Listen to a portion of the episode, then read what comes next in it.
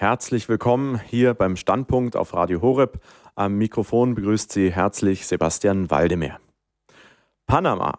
Ein kleiner Staat in Mittelamerika ermöglicht mittels gewiefter Berater und Anwälte vielen Reichen aus allen Teilen der Erde durch Briefkastenfirmen Unsummen, zum Teil von Steuergeldern, an ihren heimischen Staaten vorbeizuschleusen. Unser heutiger Gast ist ehemaliger Honorarkonsul von Panama und kennt sich bestens mit Steuergeldern aus, Josef Müller, der in seinem bekannten Buch Ziemlich bester Schurke seinen Bekehrungsweg vom erfolgreichen Steuerberater und Finanzjongleur hin zu seiner Läuterung im Gefängnis beschreibt, wird heute mit uns über den biblischen Umgang mit Finanzen sprechen. In der Bibel gibt es nämlich 2500 Stellen, die mit Geld und dem Umgang damit zu tun haben. Oft herrscht große Unsicherheit, wie wir gut und sinnvoll haushalten können. Deshalb möchten wir Antworten finden. Wie kann man den Mammon besiegen? Was heißt denn biblische Haushaltschaft? Was darf ich mir leisten? Wie kann ich Gott mit meinem Besitz dienen? Welchen Wohlstand hat Gott für mich? Und wie vermeide und überwinde ich Schulden? Eingeladen sind alle, die ihre Finanzen im göttlichen Sinne verwalten und in den ganzen Segen kommen wollen, den Gottes Wort uns verheißen hat. Später in der Sendung können Sie bei uns live in der Sendung anrufen und Ihre Frage an Josef Müller stellen. Sie erreichen uns unter der 089 517 008 008. Ich wiederhole die 089 517 008 008. Ja, Josef, was ist denn da los mit den Reichen? Was haben die sich, beziehungsweise was hast du dir denn gedacht, als du als ehemaliger Honorarkonsul von Panama die Meldungen der letzten Wochen gehört hast? Ja, ich habe mich eigentlich schon gewundert, dass es jetzt erst plötzlich von sensationellen Enthüllungen äh, gesprochen wird. Gibt es doch diese Steuerschlupflöcher weltweit schon in sogenannten Offshore-Plätzen wie Panama und auch auf den Cayman Islands in der Karibik und in England, aber auch in Luxemburg, Liechtenstein, äh, Schweiz und Österreich, doch schon seit zig Jahren.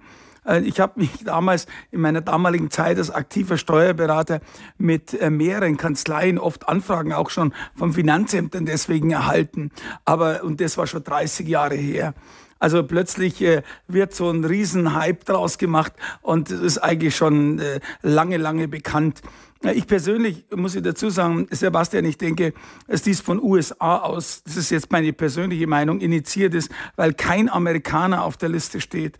Und die USA eigentlich international wollen, dass diese Steuerschlupflöcher per Gesetz äh, aus 2010, da gab es so ein FACTA, das heißt äh, Abkürzung von Foreign Account Tax Compliance Art. Ähm, von FACTA haben die versucht, wie äh, äh, Staaten wie Monaco, Zypern, Singapur und Cayman Islands äh, und auch Panama, dass das geschlossen wird und unterhalten aber selbst äh, die USA Steuerparadiese im eigenen Land, wie Delaware zum Beispiel. Äh, in einem Haus in, in der Hauptstadt Wilmington sind zum Beispiel 285.000 Gesellschaften gemeldet. Äh, und ich habe gehört, dass die Deutsche Bank, Apple, Coca-Cola und so weiter nutzen diese Vorteile in USA alle kräftig. Und äh, die Staaten auch in, in USA wie South Dakota, Wyoming äh, und ganz neu hinzugekommen auch Nevada bieten heute ein uneingeschränktes Bankgeheimnis in USA. Die Gelder flossen damals im großen Stil äh, schon aus den alten Steueroasen, nun in die neuen. Und die USA versuchten auch über die OECD, das ist diese Organisation für wirtschaftliche Zusammenarbeit und Entwicklung, ein Abkommen über die automatischen, über den automatischen Informationsaustausch durchzusetzen. Mit anderen Worten, mal gesagt, sie haben also wirklich mit Nachdruck alle zur Offenbarung äh, über ausländische Gelder gezwungen, diese Vorschrift aber bisher selbst nicht übernommen. Ja, ich war letzten Mittwoch, vielleicht haben es manche gesehen, äh, in, in Maischberger, Menschen bei Maischberger und da dieser ehemalige Börsenexperte, dieser Frank Lehmann, hat äh, ja dort gesagt, Geld sucht sich immer seinen Weg und egal wo. Und dem, dem kann ich nur 100 Prozent zustimmen. Früher habe ich selbst diese Steueroasen lockerer gesehen. Äh, wurde, äh, wurde, sie sind auch von allen toleriert worden. Also in mir selber wurde ja, wie ich mein Geld angelegt habe oder Geld von Mandanten bei einer Münchner Großbank, gleich Lichtenstein eine Stiftung empfohlen. Und, und das war, also ich sag mal, jeder hat es gemacht und keiner hat sie jetzt dabei viel gedacht damals. Äh, bloß heute als Christ äh, sehe ich das vollkommen anders. Und zwar, ich möchte nur sagen, auf Verspor äh, ich, ich denke mal auf verborgene Steuerspartricks und so, da liegt kein Segen drauf. Äh, Sünde kommt immer mehr ans Licht, auch wie diese, unter anderem diese Affäre jetzt um Panama Papers wieder mal zeigt. Es besteht, und das gerade nicht nur, nicht nur in Deutschland, leider eine Doppelmoral der Bürger. Also ich sehe manchmal, man will die Vorteile hier von Deutschland zum Beispiel genießen, äh, die Straßen benutzen, staatliche Leistungen und das Sozialsystem, äh, schädigt aber durch das Hinterziehen von Steuern natürlich die Gemeinschaft. Und das ist eine Frage der, wie gesagt, auch der Moral. Und die Bibel, ähm, äh, und das ist ganz wichtig, die warnt eindeutig vor Habgier. Da kommen wir aber später noch drauf. Menschen, die ganz und gar alles auf den Gewinn und auf das Geld setzen, die tun sich schwer, in einem guten Verhältnis mit Gott zu leben. Das liest man aus der Bibel heraus. Und Unrecht erworbenes, äh, durch Betrug erwirtschaftetes Geld äh, bringt einfach, ich habe das vorher schon gesagt, keinen Segen. Ich könnte da stundenlang davon erzählen, weil ich selber äh, habe es ja erlebt und war äh, bis zu meinem 50. Lebensjahr, sage ich mal, als Steuerberater drauf aus für Mandanten und auch für mich selber. Gewinnmaximierung nach dem Motto, äh, der Zweck heiligt die Mittel, egal um jeden Preis, egal um welchen Kopf so ungefähr und welche Firma und so. Das ist in, in, dem, in dem Weltsystem oder in dem System der, der, der, der Firmen friss oder stirb so ungefähr heute äh, leider in vielen Dingen so eingefahren. Aber äh, ich könnte davon erzählen, aber wie gesagt, äh, bleiben wir bei, irgendwie beim Thema. Wir wollen ja genau das Thema eben heute über den biblischen Umgang mit Finanzen sprechen. Wie geht man denn jetzt biblisch mit Finanzen um? Das ist die Frage unserer Sendung, Sebastian. Also in der Ankündigung bei euch habe ich gelesen, der frühere Steuerberater, Anlageprofi und Geldhai Josef Müller änderte vor zehn Jahren radikal sein Leben hin zu Jesus. Heute praktiziert er einen missionarischen Lebensstil aus Gottes Vorsehung. Und das ist richtig. Ich, ich will das ganz offen zugeben. Ich sage das auch immer nach außen, auch in meinen Vorträgen. Ich habe viel Falsches mit Geld in meinem Leben unternommen. Und ich war selbst gierig nach dem Spruch, äh, Gier frisst Hirn. Äh, und, äh, aber wie es heißt, äh, die früheren Raucher sind heute die militantesten Nichtraucher. Und dazu äh, dient natürlich meine Erfahrung von früher und von heute. Viele Menschen haben solche Erfahrungen gemacht, aber ich will einfach mal den heutigen Abend nutzen, äh, da aus meiner äh, Sicht auch das äh, darzubreiten. Heute besitze ich, muss ich sagen, nur das eigentlich, was ich zum Leben brauche. Und das erhalte ich von Gott. Und das ist unglaublich, weil das habe ich früher nie gedacht. Aber wenn ich heute Matthäus 6,33 sehe, das steht eben wirklich, kümmere dich, ich sage mal anders salopp gesagt in meinen Worten, um das Reich Gottes und alles andere wird dir dazugegeben. Und aus eigener Erfahrung, die ich da weitergeben will, äh, heute sage ich das nur zur Ehre Gottes, denn das ist allein äh, äh, mir wichtig. Ich bin jetzt kein Theologe, sondern einfach ein Christ mit einer lebendigen Beziehung zu Jesus. Und, äh, und da erfährt man, wenn man mit Jesus eine Beziehung hat, dann, dann, dann tritt ja, dann redest ja nicht nur du, also ich oder in dem Fall du auch, äh, mit Jesus, sondern Jesus spricht auch zu dir in Träumen, durch Blitzgedanken, durch die Bibel und, und, und durch viele Sachen und vielleicht auch äh, akustisch. Aber wie gesagt, so ist es ja ein Austausch. Aber ich möchte jetzt, bevor wir jetzt, bevor ich jetzt in meinen Vortrag einsteige, zuerst noch eine Erklärung sagen. Dieses Thema, äh, Sebastian, mit dem biblischen Umgang mit Finanzen, über das wir uns jetzt befassen, ist es so gewaltig, dass ich gerade in dieser Standpunktsendung wirklich nur Denkanstöße geben kann. Ähm, ich werde Beispiele erzählen aus meinem Leben, kann aber nur im Groben auf die Punkte eingehen. Und liebe Hörer, für Sie ist es wichtig, dass Sie vielleicht das eine oder andere rauspicken und der Sache dann nachgehen. Sie sollen sich eigentlich jetzt nur von meinen, ähm, ich sag mal, grob Überschriften und vielleicht noch äh, ein bisschen Erläuterungen mitziehen lassen und sehen, ach, da bin jetzt ich gemeint und das passierte auch und das gibt mir eine Information dazu. Ich möchte auch sagen, Äh, ich gebe selber Workshops und halte Vorträge in Gemeinden und auch in Firmen über dieses umfangreiche Thema. Zum Beispiel nächsten Donnerstag, ganz lustig, spreche ich in einer Großbank in Zürich mittags. Die wissen noch gar nicht, was sie erwartet über das Thema Geld, weil es sind nämlich nicht nur Christen. Und wenn die den Müller einladen, also das wird immer interessant. Ähm, es wird aber keine Evangelisationsveranstaltung sein. Also wenn Sie, ich sage zu den Hörern, wenn Sie meine Vortragsorte besuchen wollen, dann sehen Sie einfach mal auf meiner Homepage nach www.josef-müller.de, Müller mit UE, unter Veranstaltungen, da stehen die Dinge drin fürs nächste Jahr und auch für dieses Jahr. Oder fragen Sie mich einfach über meine Homepage, ähm, äh, wenn Sie selber einen Vortrag, an einem Vortrag interessiert sind für die Firma oder Gemeinde. Ähm, und ähm, je Sie sehen äh, oder du siehst das ein großes Gebiet und äh, eventuell müssen wir schauen, ob wir das alles durchbringen. Äh, und wenn die Hörer das interessiert, vielleicht noch eine Folgesendung auch über Schulden. Und äh, dazu möchte ich eigentlich vielleicht nur jetzt mal von mir aus anregen. Da kann man sich ja über den Hörerservice an den Hörerservice wenden. Da wirst du vielleicht noch was sagen dazu. Also ich steige jetzt gleich mal ein. Große Vorrede. Es sind schon zehn Minuten vergangen. Aber äh, ich will anfangen mit neun Punkten, die vielleicht zur Einführung des Themas ganz wichtig sind. Nehmen wir als erstes einmal Geld ist ja eigentlich ein, ein, ein Tauschmittel, eine Recheneinheit. Äh, und, und Geld ist eigentlich nicht das Problem, sondern die Habgier. Das steht auch in 1 Timotheus 6, äh, 10. Äh, ich nenne ab und zu Bibelstellen dazu, und äh, vielleicht ist es äh, nützlich, dass man die dann entweder mit aufschreibt, aber äh, ich will es nicht ganz mit Bibelstellen nur unübersichtlich machen. Also das nächste ist, das ist der nächste Punkt bei uns, gerade speziell bei den Deutschen, die sind ja, also da, da zähle ich mich auch mit dazu. Manchmal ist es echt ein Tabuthema. Ja, die Leute sind ein bisschen verkrampft dazu und über Geld spricht man eigentlich nicht.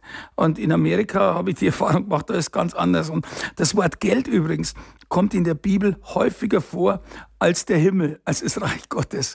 Und Jesus greift in den Gleichnissen oft das Thema Geld eben auf. Und zwar ganz unverkrampft redet er davon. Äh, Geld allein kann auch keine wirkliche Sicherheit geben. Das äh, steht auch in Lukas 12 drin. Und viele Menschen, haben Probleme mit Geld. Äh, Gerade die Teenies, die jungen Leute unter 18 haben, so habe ich das mal in der Statistik gelesen, über zweieinhalbtausend Schulden. Ähm, hauptsächlich durch Handyrechnungen und so. Also im, im Schnitt jeder, jeder ja, Jugendliche? Ja, 25 Prozent. 25 Prozent, also ein der Viertel? Teenies unter 18 okay. haben 2500 Euro Schulden. Und äh, etwas, was ich selber schon mal erlebt habe, aber nicht, das war nicht der Grund dazu, aber auch bei anderen Ehen, man sieht es oft, 50 Prozent der Ehen, sagt die Statistik, werden aufgrund von Geldproblemen auch geschieden.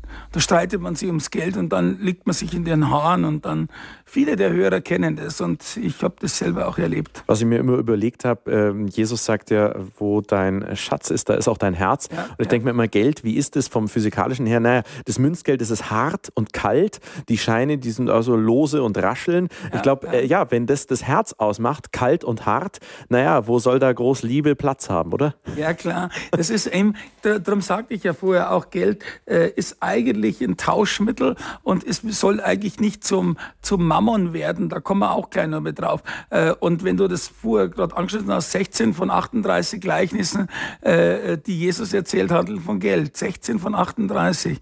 Und, äh, und, und da muss man, da ist die Frage, war Jesus eigentlich geldgierig? und, äh, und jetzt kommen wir auch zu dem, nämlich ich habe auch das festgestellt, es ging ihm eigentlich nicht ums Geld, sondern ums Herz. Und Matthäus 6, 21, was du vorher gesagt hast, denn wo dein Schatz ist, dort wird auch dein Herz sein. Und, und Jesus geht es um, um, um, sein Reich, um das Reich Gottes und wie man das Geld vielleicht auch dazu nutzen kann dazu. Und ein Christ, ähm, äh, da ist es ja gerade eben wichtig, dass man wahrheitlich ist. Und gerade in Bezug eben auf das Geld müssen diese grundlegenden Wahrheiten auch angewandt werden, wenn es ums Geld geht.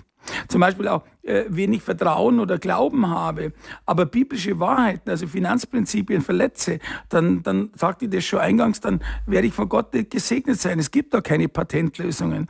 Allerdings ist auch die Seite des Geistes wichtig und glaube ich noch wesentlich wichtiger. Und Gott will, mehr als ein bloßes Finanzmanagement ohne Geist. Also es gibt keinen geistlichen Kampf, gerade in den, äh, oder beziehungsweise äh, in, in dem Fall, wenn man in die biblischen äh, Prinzipien reden, gibt es schon einen geistlichen Kampf. Wir brauchen eben hier die Führung des Heiligen Geistes. Und ich habe mal äh, zusammengestellt, ich habe mir das aus meinem äh, Pastor und Pfarrer und Bücher, habe ich mir einfach so ein paar Dinge zusammengestellt, ein paar Prinzipien. Und es ist so gemischt und ich nehme das auch immer für meine Workshops her. Und ich gehe da einfach von sieben Prinzipien aus mit dem Umgang, äh, zum Umgang mit Geld. Und das ist, glaube ich, auch die, die Grundlage unseres heutigen Gespräches. Ich nenne die sieben einfach mal und dann gehen wir es einzeln durch. Also erstens, äh, ist, erkenne den Geist des Geldes und weise ihn zurück. Und da ist schon mal wichtig, mein Herz gehört Gott allein und nicht dem Geld. Und wie viele Menschen äh, äh, wissen das und wie viele Hörer haben das auch erlebt, dass eigentlich der Geist äh, des Geldes ähm, ziemlich stark sein kann. Da, da komme ich noch mit der Praxis drauf. Das zweite, das zweite Prinzip ist Glaube an Gottes Versorgung äh, Matthäus 6,33, wie ich das vorher schon gesagt habe, Gott ist meine Quelle. Das ist so wichtig, dass ich weiß, ich kann mich verlassen auf Gott. Gott ist vertrauenswürdig. Gott sorgt einen. Und ich habe so viele Leute auch schon gesprochen, die haben gesagt, genau das habe ich versucht. Und ich, als ich damals den Mut gehabt habe, gerade am Anfang meiner Lebensänderung, dies tatsächlich zu machen, äh, du, äh, ich hab's, ich muss ehrlich sagen, ich habe es nicht geglaubt, okay, aber es, es hat funktioniert. Das Dritte ist, äh, fange regelmäßig an, den Zehnten zu geben. Ähm, äh, äh, geben es einfach eine Grundhaltung und zwar keine Sonderleistung. Wir zahlen zwar bei uns in Deutschland hier die Kirchensteuer und man muss sagen, der Zehnte ist natürlich freiwillig, aber ich glaube, dass da Segen drauf liegt auf, auf, auf dem Zehnten. Aber ich ne, sage da ganz klar auch freiwillig. Ähm, aber das muss jeder für sich entscheiden. Ich informiere halt in dem Fall, was auch in der Bibel steht. Und das vierte äh, ist, glaube ich, uns sehr wichtig, dass wir selber ein treuer Verwalter Gottes äh, werden und sind. Und äh, mit der Maßgabe, dass ich eigentlich Gott selbst gegenüber verantwortlich bin für die treue Verwaltung eben seiner Mittel, die er mir gegeben hat. Okay. Und das fünfte ist, ähm, wie viel Geld ist denn für mich genug? Das heißt, wenn ich das offen lasse und sage, immer mehr Geld, dann kann ich immer mehr ausgeben, dann bin ich in einem offenen, ja, in einem offenen Strudel. Also irgendwann muss ich sagen, jetzt reicht's. Also jetzt nehme ich das und das ein, habe vielleicht nur einen Zusatzjob, aber dann ist einfach von, vom Geld, von der Gier her ein Punkt drauf. Und dann schaue ich eher, wie ich mein Geld verwalte, vielleicht noch zusätzlich was ausgebe, vielleicht spende oder was äh, ähm, äh, spare oder so. Aber, aber, aber irgendwo ist auch einmal genug. Und es, du weißt selber, es gibt Leute, und die Hörer wissen das auch, die Boni erhalten gerade jetzt so eine Diskussion in, teilweise in Millionenhöhe. Und, und da muss ich fragen, wo ist denn da, äh, wo ist denn da Ende? Darum sage ich eben fünftens, wie viel Geld sollte sich jeder fragen, ist genug. Sechstens ist, nimm deine Schulden in Angriff, ein ganz, ganz großes Thema.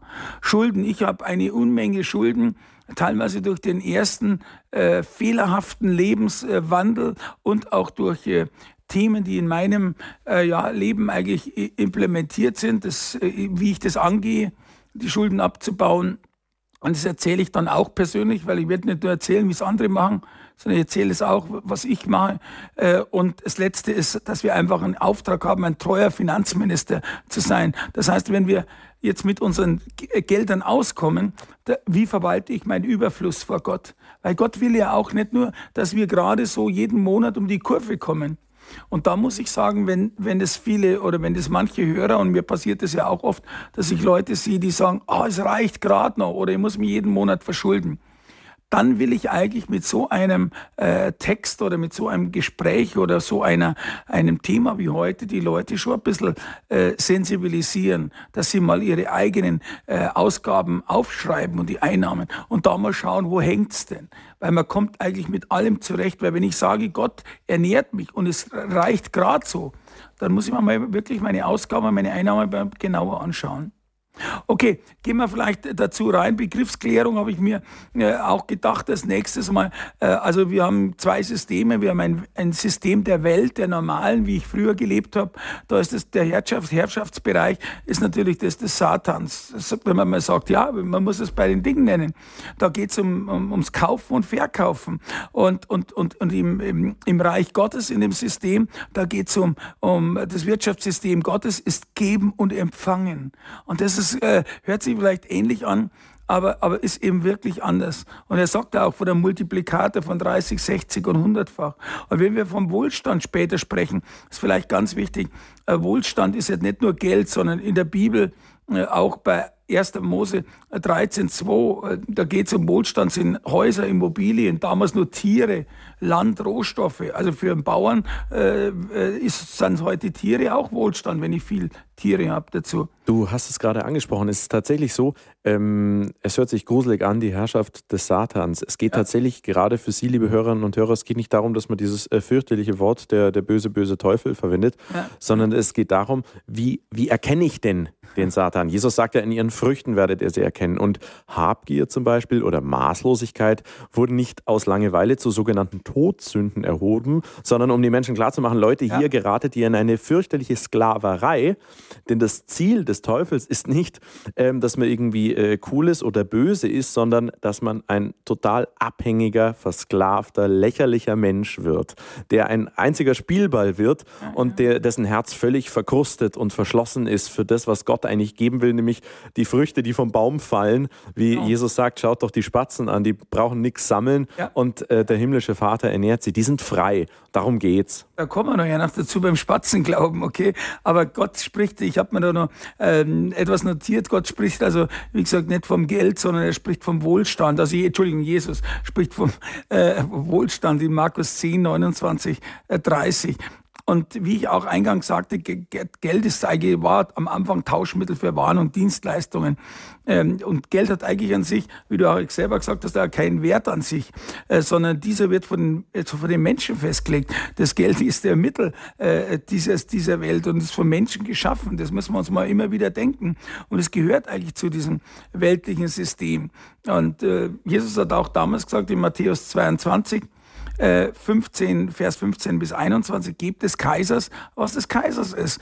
Und äh, das muss man schon sagen. Wenn wir auf unsere Beziehungen kommen, äh, sollen wir Christen nun, nun welchen, welche Beziehung sollen wir Christen nun zum Geld haben, äh, fragen jetzt viele. Und das äh, ist eine berechtigte Frage. Lukas 16 sagt hier, äh, von dem treuen Umgang mit dem Kleinen. Und das ist ganz wichtig. Gehst du im Kleinen um, dann wirst du hernach auch Großes erhalten. Und ähm, wenn wir in 1. Timotheus reinschauen, ähm, steht dort auch, wir sollen Gott lieben und nicht das Geld. Und äh, das, äh, das ist schon, schon ein großes, äh, großes Thema, weil manche steht das Geld dann über Gott. Und trotzdem äh, benutzt der Mammon eben das Geld, um unsere Herzen zu stehlen. Das ist das, was ja du auch ausgeführt hast. Gut, und ähm, als letzten Begriff noch Reichtum. Geld äh, ist das, was für uns arbeitet, also Aktien, Fonds, Wertpapiere. Und, ähm, und das ist schon wichtig, wenn wir zum Beispiel denken an den verlorenen Sohn. Der hat auch Wohlstand in Geld umgewandelt, okay, und wurde so praktisch vom Mammon äh, verführt. Äh, wenn man mal in die Bibel reinschaut, in die Evangelien, dann hat ja Jesus auch viel Erfahrungen und Aussagen gemacht. Ich habe eine Reihe von Bibelstellen zusammengestellt. Ich will nur ein paar nennen, weil es einfach zu viel, die Zeit zu kurz ist. Ähm, aber nur mal markant, dass, äh, dass mal die Leitsätze angesprochen sind. Ähm, Jesus sagt in Matthäus 6, 19, 21, dass Geld eine enorme Auswirkung auf unser Herz hat. Und das sehen wir ja äh, immer wieder. Äh, und und äh, gleich ein paar Verse weiter, unser Herz ist gespalten zwischen Gott und unserem Besitz. Und äh, damals war es ja wirklich so, dass sie die, die Kreuzritter-Söldner die mussten sich taufen lassen, hoben aber bei der Taufe das Schwert aus dem Wasser, um die Freiheit zu behalten. Und somit konnten sie das Schwert äh, gebrauchen, wie sie es für richtig halten. Und die gleiche Haltung äh, trifft man oft auf auf Christen, die innerlich ihr Portemonnaie aus dem Wasser halten, okay? Und sie bitten, äh, Christus der Herr ihres Lebens zu sein. Doch wenn es ums Geld geht, dann darum kümmere ich mich lieber selber, hört man dann, okay? Also das ist auch etwas, was wir wo wir Jesus mit reinbeziehen sollten. Jesus sendet übrigens seine Jünger, wie wir wissen, in Lukas 9 steht es, äh, seine Jünger aus ohne finanzielle Sicherheit weil sie eben vertrauen sollen, dass er die Sicherheit hat. Und die Speisung der 5000 war ja auch eine übernatürliche äh, finanzielle und heute würde man sagen logistische Versorgung. Okay? Und, und, äh, und auch dieses typische Beispiel von dem Reichen, der, der dann als Tor genannt wurde, in äh, Lukas 12, unsere Sicherheit kommt nicht aus unserem Besitz heraus. Und da warnt man eben gerade davor äh, in dieser Geschichte. Und vielleicht noch etwas, auch in Lukas 15 ähm, ist ausgeführt, das war ja diese sorgsame Suche nach der verlorenen Drachme, okay? Das ist ja genau eine interessante Stelle mit Du Tor. Es gibt eben tatsächlich diese eine Stelle, wo Jesus richtig grantig wird in dem Gleichnis, wo er ja. sagt, du Narr, noch ja, heute genau. Nacht wird dein ja, Leben von dir zurückgefordert. Und da geht es um den, der sich diesen Monster-Kornspeicher baut.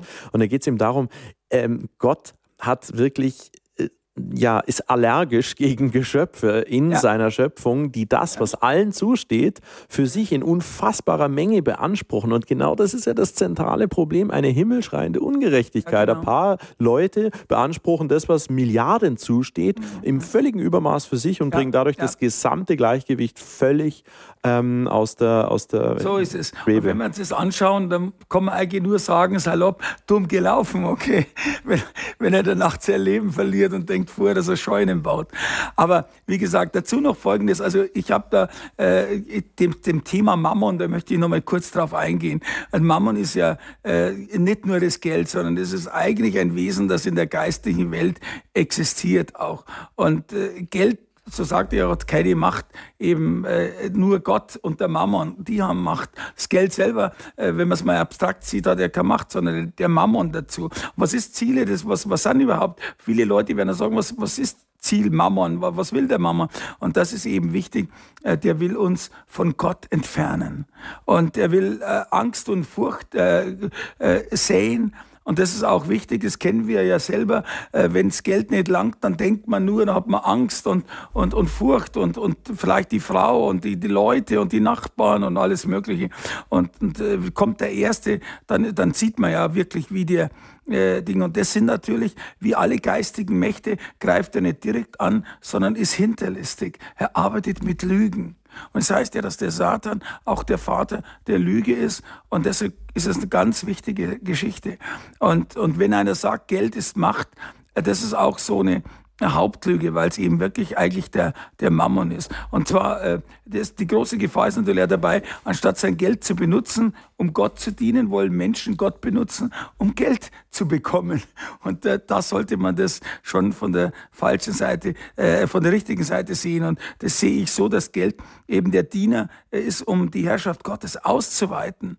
Das ist das Wichtige auch. Und äh, weil unser Gott ist der Herr, der ist der Boss, okay? Und wir sind seine Haushalter, die sogenannten Finanzmanager. Ich breche das ein bisschen auf jetzt, auf unsere, äh, ich sag mal, auf unsere Jetztzeit runter. Und, und wir sollten das eben benutzen und seine Gelder und Güter eben unter seiner Leitung auch mit zu ver verwalten. Ich wollte gerade sagen, viel Geld bedeutet eben nicht Macht, sondern viel Verantwortung. Geld kann man, wenn man viel ja, davon hat, wunderbar konstruktiv für die ganze Schöpfung verwenden und nicht nur, um sich selbst, weiß ich nicht, im 15-Minuten-Tag eine Magnumflasche ähm, Champagner aufmachen zu müssen und dann äh, Abhängigkeit plakativ ja. gesagt zu geraten.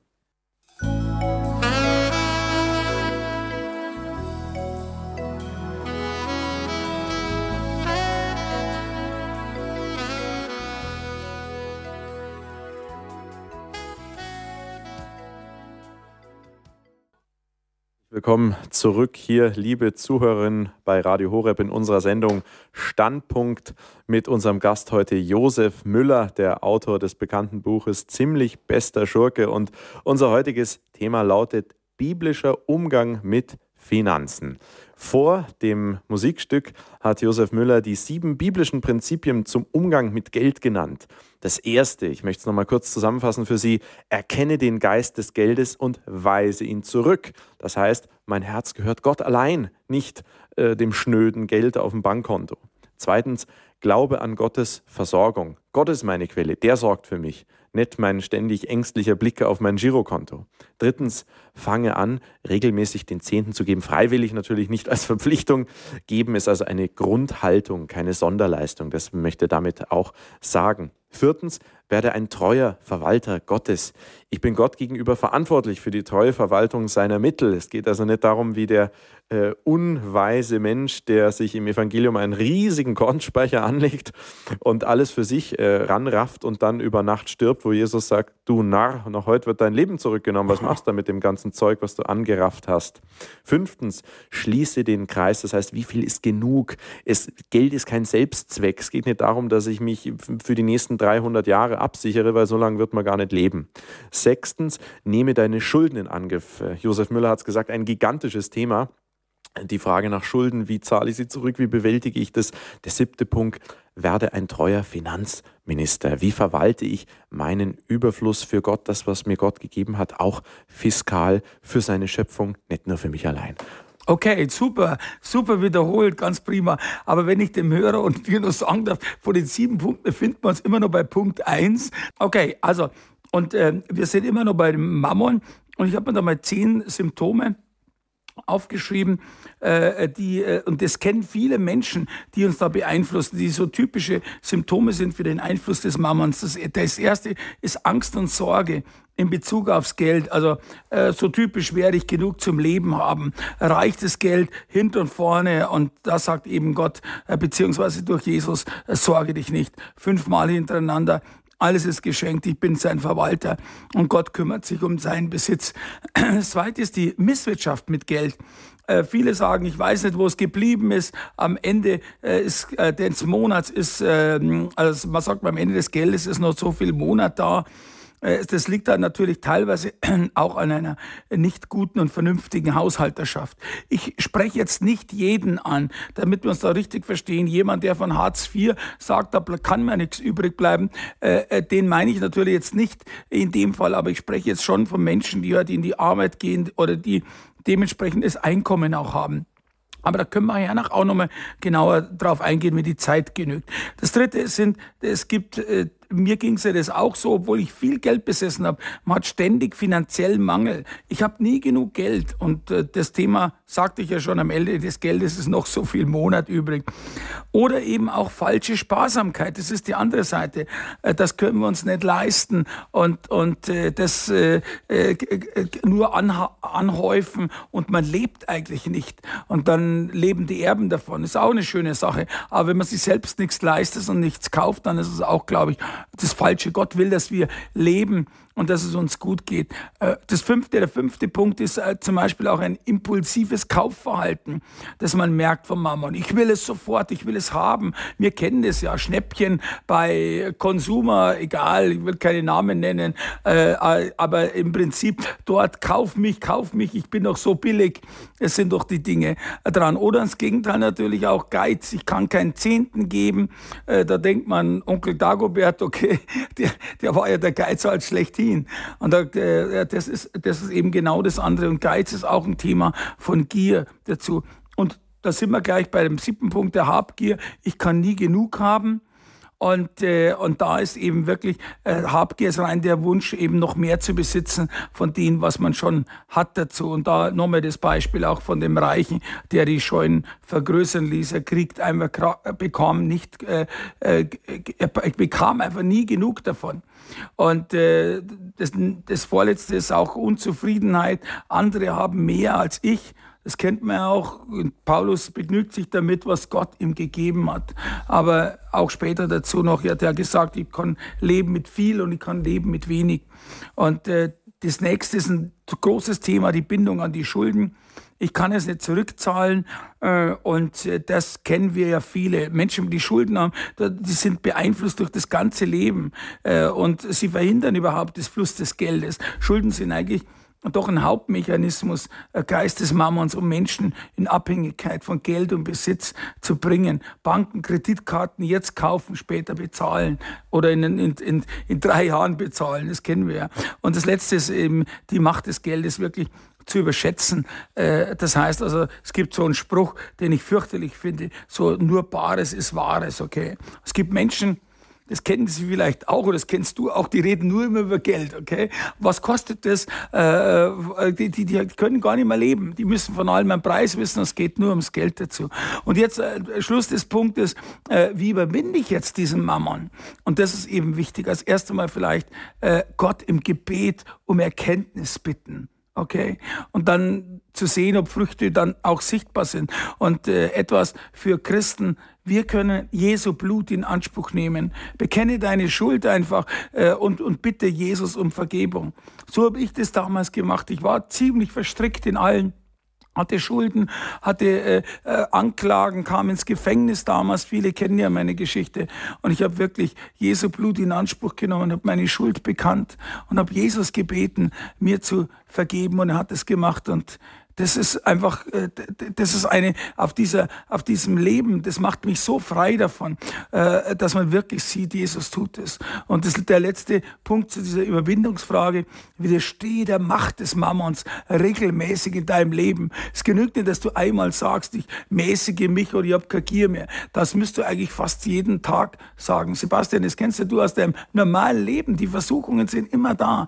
Widerstand. Wir müssen widerstehen. Ja, da das, das ist ein ganz ganz wichtiger Punkt. Tipp an die Hörer, den Morgen, den Tag mit dem Kreuzzeichen ja. beginnen und wirklich bitten, Christus segne diesen Tag und ja, gib, ja. dass er dir gefallen mag. Das ist schon mal ja, ganz sehr gut, Sehr gut, ganz prima Geschichte. gut, der zweite Punkt, Glaube an Gottes Versorgung. Da habe ich gesagt, Spatzenglauben. Ähm, und das ist wirklich, ähm, ihr Spatzenglauben wir wissen alle und du weißt und die Hörer sicherlich auch, dass Jesus gesagt hat, ihr seid einfach mehr wert als die Vögel, als die Spatzen da draußen. Der ernährt die Spatzen und ihr seid mehr wert.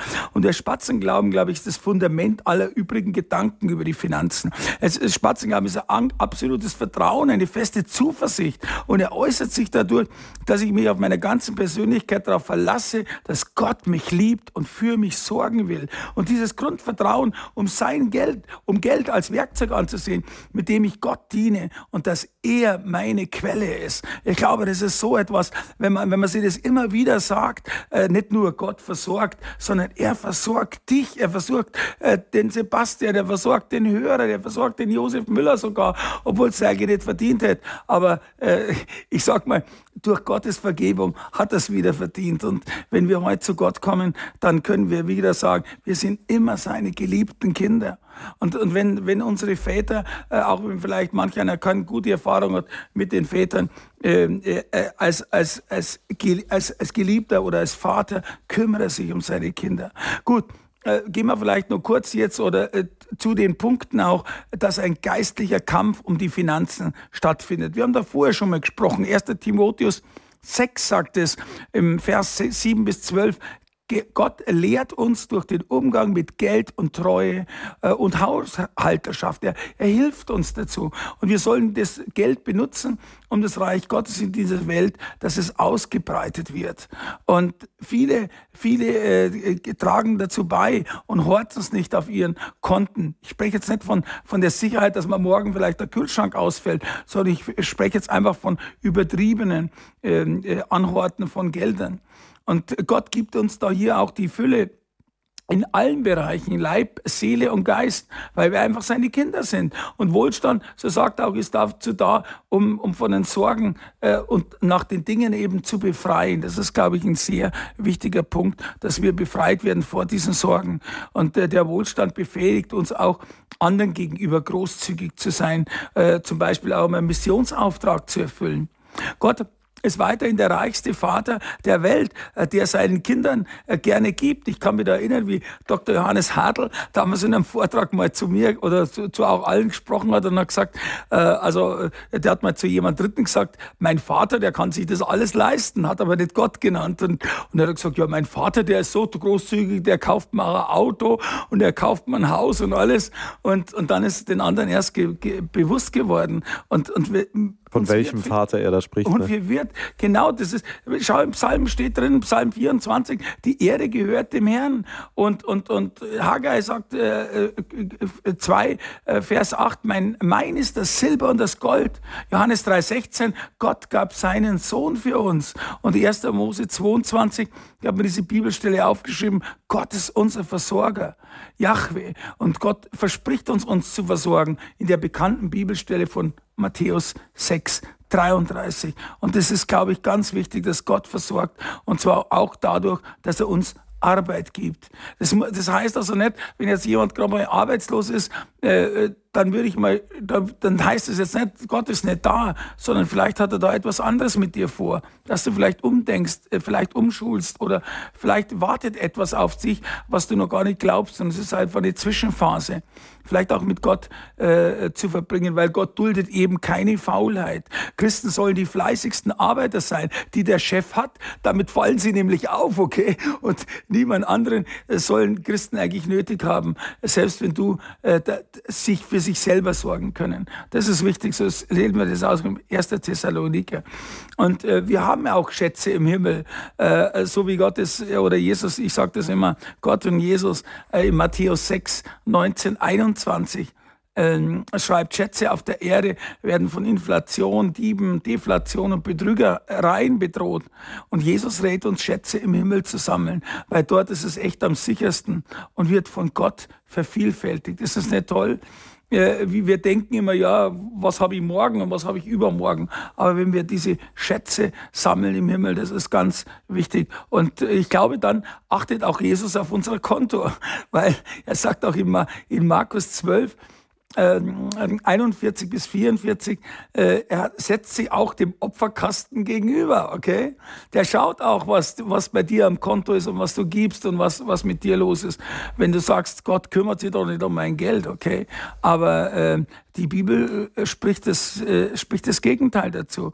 Und ähm, ich glaube, ähm, Gott versorgt in, in jeder Weise. Äh, und diese Mannerversorgung, die wir kennen, äh, durch Arbeitsstelle, Fleiß und Glauben, äh, er versorgt nicht immer jetzt, dass du gleich siehst, dein Leben lang, sondern vertraue ihm. Er wird dich heute versorgen, er wird dich morgen versorgen. Vor allem, um einem Missverständnis vorzubeugen, die Sorglosigkeit, die Christus schenkt, wenn der Mensch ihm sein Herz gibt, ist nicht dafür da, dass der sich dann zurücklehnen kann und in einer Villa seinen Lebensabend ja. genießt, sondern es ist eine Freiheit von der Sklaverei des Mammons und diesem ständigen sich Sorgen, damit eine Freiheit für entsteht. Das ja. heißt, dieser Mensch ist befreit, kann sich dann um seine Mitmenschen ja. kümmern und so weiter und kann sozusagen den Auftrag, den Gott ihm zugedacht hat, ausführen. Ja, Darum geht es. Gutes Beispiel, weil Jesus drückt ja dies sogar aus. Geben ist auch seliger als nehmen. So steht es in der Apostelgeschichte 20, 35. Zum dritten Punkt. Äh, wir müssen uns kräftig sputen, dass wir durchkommen. Fange an, regelmäßig den Zehnten zu geben. Äh, da möchte ich nur dazu sagen, geben ist eine Grundhaltung. Und zwar keine Sonderleistung. Äh, was ist der Zehnte? Der Zehnte fragen mich manchmal Leute, zeigt erstens einmal natürlich, ob wir treue Verwalter sind. Zehnt ist der Teil des geistlichen Kampfes auch gegen den Mammon, weil er uns auch hilft, dies zu sagen, äh, dies zu zeigen, dass wir auch geben. Und so wie es früher, manche sagen auch zu mir Zehnter, das war Altes Testament. Aber ich bin der anderer Meinung. Ich will da immer auch nur sagen, dass das eben freiwillig ist. Und ich kann nur sagen, Zehnten niemals von Krediten geben, da dies kein Zuwachs ist, sondern, sondern eben wirklich von dem, was, was reinkommt. Äh, viele Leute haben auch wirklich einen Irrtum über den Zehnten. Der Zehnte nimmt nicht den finanziellen Fluch, sondern äh, der Glaube, äh, äh der Glaube daran, das ist immer so ein, so ein Thema. Galater 3,13 hilft uns da auch weiter. Und äh, dass wir das auch richtig sehen, durch den Zehnten stehe ich nicht besser da vor Gott, okay? Sondern nur durch Gnade und, und durch Glauben und nicht durch Zahlen. Das wäre berechnend. Ich würde sogar sagen, dass man könnte es so betrachten, den Zehnten zu geben, ist wie so eine Art permanente Übung, in Übung bleiben, ja, dass sich genau. das Herz nicht doch letztlich eher der Kohle annähert, sondern immer wieder ein bisschen was davon weggeht. Das ist wie so ein, okay Gott, schau, ich gebe es wieder ab ich spüre die Freiheit, obwohl es ja, mich ein bisschen ja. gefuchst hat. Jetzt gebe ja, ich genau. was von meinem Hartverdienten, aber ich komme wieder weg davon. Das ist etwas gut gemeintes von Gott. Das ist genau richtig, weil Gottes Prinzipien, die sind immer freiwillig. Man muss sie, äh, äh niemand muss sie bekehren und niemand muss glauben. Es gibt grundlegende, äh, grundlegende Regeln, sage ich, mit denen unsere Hilfe, äh, unser Leben ge gelingt. Und das ist, glaube ich, etwas äh, Wichtiges. Äh, das ist wie die Schwerkraft. Du musst dich nicht dran halten, sondern kannst sagen, ich bin frei und lebe unter der Gnade und springst regelmäßig von Hochhäusern und Klippen, okay? Und auf dem Weg nach unten bekennst du, dass du frei bist und unter der Gnade lebst. Das ist, glaube ich, ein ganz äh, wichtiges Punkt. Und den Zehnten, so hatte ich das ja vorher schon gesagt, den gibt's auch im, hat's schon im Alten Testament gegeben. Schon, schon erster Mose steht was drinnen. Abraham gab dem Melchisedek den Zehnten und im Hebräerbrief sehen wir aus, da steht es ja auch drin, dass Melchisedek ein Bild äh, auf Christus ist. Und durch den Glauben an Abrahams Kinder, Zehnte, äh, ist auch äh, im Neuen Testament äh, gültig. So steht es auch Galater 3, 7. Gut, Vielleicht brechen wir den Zehnten hier ab dazu. Vielleicht äh, noch äh, als letztes möchte ich nur dazu sagen, äh, ohne die Bibelstellen vielleicht jetzt zu nennen, weil es steht vieles im 2. Korinther 8 und 9 drinnen. Also ach, Kapitel 8 und Kapitel 9. Äh, dazu möchte ich nur sagen, dass der Zehnte eben wirklich aus Liebe zu Gott und seinem Volk gegeben wird. Er ist freiwillig, fröhlich äh, er liebt einen fröhlichen Geber und aus Glauben heraus. Und das ist, ich glaube, das ist wichtig. Vielleicht habe ich noch eins vergessen, wem gehört überhaupt der Zehnte? Also manche sagen ja, äh, die Zehnten gebe ich da und dort und das. Ich glaube, der Zehnte äh, gehört an die Gemeinde, also an die Gemeinde, wo du bist. Und äh, damit wird auch bezahlt, die, die Ausgaben und für die Kinder und für die, ähm, teilweise für die Evangelisation und, und, und. Und das ist, glaube ich, das Wichtige. Ähm, weil des Zehnten geben, und damit möchte ich abschließen, mit drei Punkten freut Gott, weil sein Volk gehorsam ist. Das hast ja du auch vorher gerade aus, ausgeführt, nochmal kurz. Und die Arbeit Gottes kann auf Erden getan werden. Das sagte ich schon mit der Gemeinde. Und äh, ich selbst werde geistlich und materiell äh, äh, gesegnet. Und wenn wir die Bibel lesen, ist der Zehnte eben wirklich nicht das äh, Maximum, sondern eigentlich das Minimum. Jetzt fallen die Leute nicht gleich um, okay? Gut gemeinter Gestus. Ja, ja, genau. Äh, zu dem Thema noch, äh, wäre ein treuer Verwalter. Da, das will ich jetzt einfach mit einem Satz sagen. Wir sind Gottes Haushalter, Verwalter und Manager. Jesus ist der Herr, so steht es auch in Lukas 16 drinnen. Und wir tragen die Verantwortung dazu. Es ist nicht unser Besitz, aber sondern wir sind rechenschaftspflichtig dem Herrn gegenüber, was er uns gegeben hat. Wie mein Vater äh, äh sein Haus, sein, das er selber gebaut hat, mir vererbt hat, habe ich zwei Leuten gedankt. Mein Vater, der hat es nicht mehr gehört, weil er ja schon beim Herrn war und dem Herrn direkt, der wird es ihm schon ausgerichtet haben oder er hat es gehört, okay. Und vielleicht möchte ich in dem Zusammenhang noch etwas sagen. Viele Menschen werden sagen, ich habe ja Mangel, ich habe ja gar nichts und so, kann keinen Zehnten geben und so. Da möchte ich auf etwas verweisen. Ja, so etwas gibt es, aber auch Paulus konnte in Armut und in Überfluss erleben. Philippa 4, 10 bis 13, die bekannte Stelle, wo Paulus gesagt hat, ich habe gelebt mit nichts oder mit wenig und auch mit viel. Und, und warum lässt jetzt Gott, fragen mich auch mal die Leute, wenn ich davon spreche, schweres durchmachen.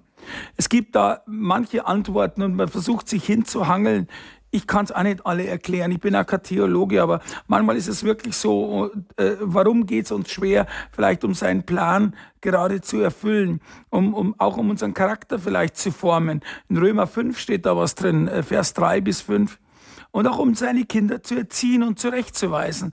Also wie ich aus dem Gefängnis kam, habe ich, muss ich ehrlich sagen, zweieinhalb Jahre von Hartz IV gelebt und mir tat es ganz gut, mal die andere Seite zu sehen. Da die auch schreien können, ja, wieso und Gott versorgt. Aber ich bin auch mit Hartz IV zurechtgekommen und es war eine Erziehung und auch eine Zurechtweisung. Und ich bin eigentlich mehr zu ihm gezogen worden dazu. Ähm, okay, dann vielleicht jetzt zum fünften Punkt, jetzt sind wir schon ein bisschen weiter. Wie viel Geld ist genug? Das ist das Thema. Das kann man vielleicht auch sagen, äh, äh, man muss irgendwo mal den Kreis schließen. Man muss sagen, okay, ich habe auf der einen Seite Verpflichtungen, ich habe Bedürfnisse und Wünsche und, äh, und, und mache eigentlich aus meinen Einnahmen und Ausgaben ein geschlossenes System, weil das offene System, das schluckt jeden Zuwachs. Da kommt alles und, das, und Sie kennen das vielleicht. Ich kenne also aus meiner Praxis als Steuerberater kenne ich Leute, die haben äh, 3000 Euro verdient und ist, ihnen ist nichts übergeblieben. Und die, es gibt Leute, die haben 10.000 Euro verdient und denen ist auch nichts übrig geblieben. Und wie ich meine Frau damals, wo ich verheiratet habe, mit 100 äh, Euro zum Einkaufen geschickt habe, dann, äh, dann, dann habe ich gesagt, bring's Wechselgeld mit. Und dann hat sie gesagt, ach, ich habe nur das und das gesehen. Und habe ich sie mit 500 Euro zum Einkaufen geschickt und hat gesagt, ach, dann habe ich, das war unbedingt notwendig, okay.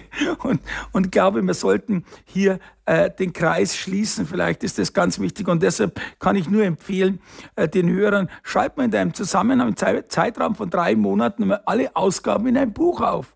Quittungen und, und, und. Und auch natürlich alle Einnahmen um mal den Durchschnittsverbrauch pro Monat mal festzustellen. Auch die Wünsche festzustellen und gemeinsam und einzeln drüber zu beten und Gott zu fragen, ob das und das okay ist. Ich habe mir zum Beispiel etwas festgelegt. Ich habe da einen, äh, Ich habe da ein, ein, einen kleinen Akt, in dem ich alle meine Wünsche, wenn ich irgendwas denke, das kaufe ich mir, das brauche ich jetzt unbedingt, dann, dann schreibe ich drauf, auf dem Akt steht drauf, Wünsche, die ich gern mir erfüllt hätte, aber mir nicht leisten kann. Und da kommt dieser Zettel rein und wenn ich mir dann den in drei Monaten wieder ansehe, dann sage ich, ich bin froh, dass ich mir nicht gekauft habe, weil ich kann das mir ganz, äh, ich habe es gar nicht gebraucht eigentlich. Es geht einfach so aus den Dingen raus. Und da schmeiße ich immer alle drei Monate diese Dinge weg, die ich mir Gott sei Dank nicht zugelegt habe. Okay? Äh, uns bleiben nur wenige Minuten bis, äh, bis 9 Uhr. Äh, und äh, möchte dann noch ganz kurz das wichtigste Thema, einer der wichtigen Themen, nimm deine Schulden in Angriff. Äh, heute ist es fast schon normal, Schulden zu haben. Äh, Schulden sind Konsequenzen eben des Mammons, das hatten wir schon mal, der oft schon seit Generationen in Familien herrscht. Vorbild, Erziehung. Die Eltern hatten Schulden, ich habe Schulden, ja, Schulden sind normal. Und äh, Schulden sind zwar keine Sünden, aber oft werden wir das tun, was unserer, Motiv äh, was unserer Motivation auch entspricht. Aber der Zeitpunkt, die Art und die Weise, die, die Weise, in dem wir zu Schulden kommen, was zur Steigerung des Lebensstandards ge äh, gedacht eigentlich war, führt dazu, dass wir unter der sogenannten Schuldenlast eben leiden. Wir kennen diese Angebote alle. Und das beeinflusst auch die Stress, äh, Stress und Gesundheit. Und äh, was versteht man unter Schulden? Äh, sagen, ja, das brauche ich eigentlich nicht erklären, dass Schulden zur Verpflichtung sind, aber die Definition von Schulden ist die Verpflichtung zur Rückgabe von geliehenem Geld. Da gibt es natürlich Verbraucherschulden, Hypothekenschulden und, und Geschäftsschulden. Man muss das einzeln natürlich untersuchen. Wenn ich heute ein Haus kaufe, dann, dann werde ich es meistens nicht in Bar haben, sondern ich werde es mal heute ein Eigenkapital nehmen, einen vernünftigen Anteil des Eigenkapitals, nicht eine 100% Finanzierung und werde den Rest halt äh, bezahlen können. Aber wichtig ist etwas, ich muss achten darauf, dass ich die Raten zahlen kann. Und was ist dann auch, wenn ich die Raten, wenn ich arbeitslos werde? Das sind alles Punkte dazu. Was sagt die Bibel zum Thema Schulden? Äh, äh, in Sprüchen 22 steht drin, Schulden sind eine moderne Form der Sklaverei. Schulden sind ein Fluch, 5. Mose 28. Und Schulden versuchen die Zukunft vorwegzunehmen. Wer weiß, was wirtschaftlich oder persönlich noch kommt. Äh, keiner kann, auch du nicht, Entschuldigung, Sebastian, kannst dafür garantieren, dass du die Schulden auch zurückzahlen kannst. Und mir ist es wirklich so auch gegangen, dass Schulden dem Segen Gottes im Weg stehen können. Und ich will in dem Zusammenhang nur sagen, nimm deine Schulden in Angriff. Ich glaube, wir werden mal eine eigene Sendung drüber machen, wie, wie das im Einzelnen aussieht. Das heißt also, mach einen Plan zur Rückzahlung. Ich sage da bloß zwei, äh, drei Punkte und äh, schau, dass die, dass die, dass die, äh, dass die Geldopfer, die aus den Schulden herauskommen, sagt ihr schon, sind nicht okay. Zahle pünktlich und äh, und und am besten ist Bürgschaften und Kautionen mache keine. Und wenn du schon eine gemacht hast, dann kann ich nur jedem empfehlen, möglichst bald aus solchen Bürgschaften und Kautionen herauszukommen.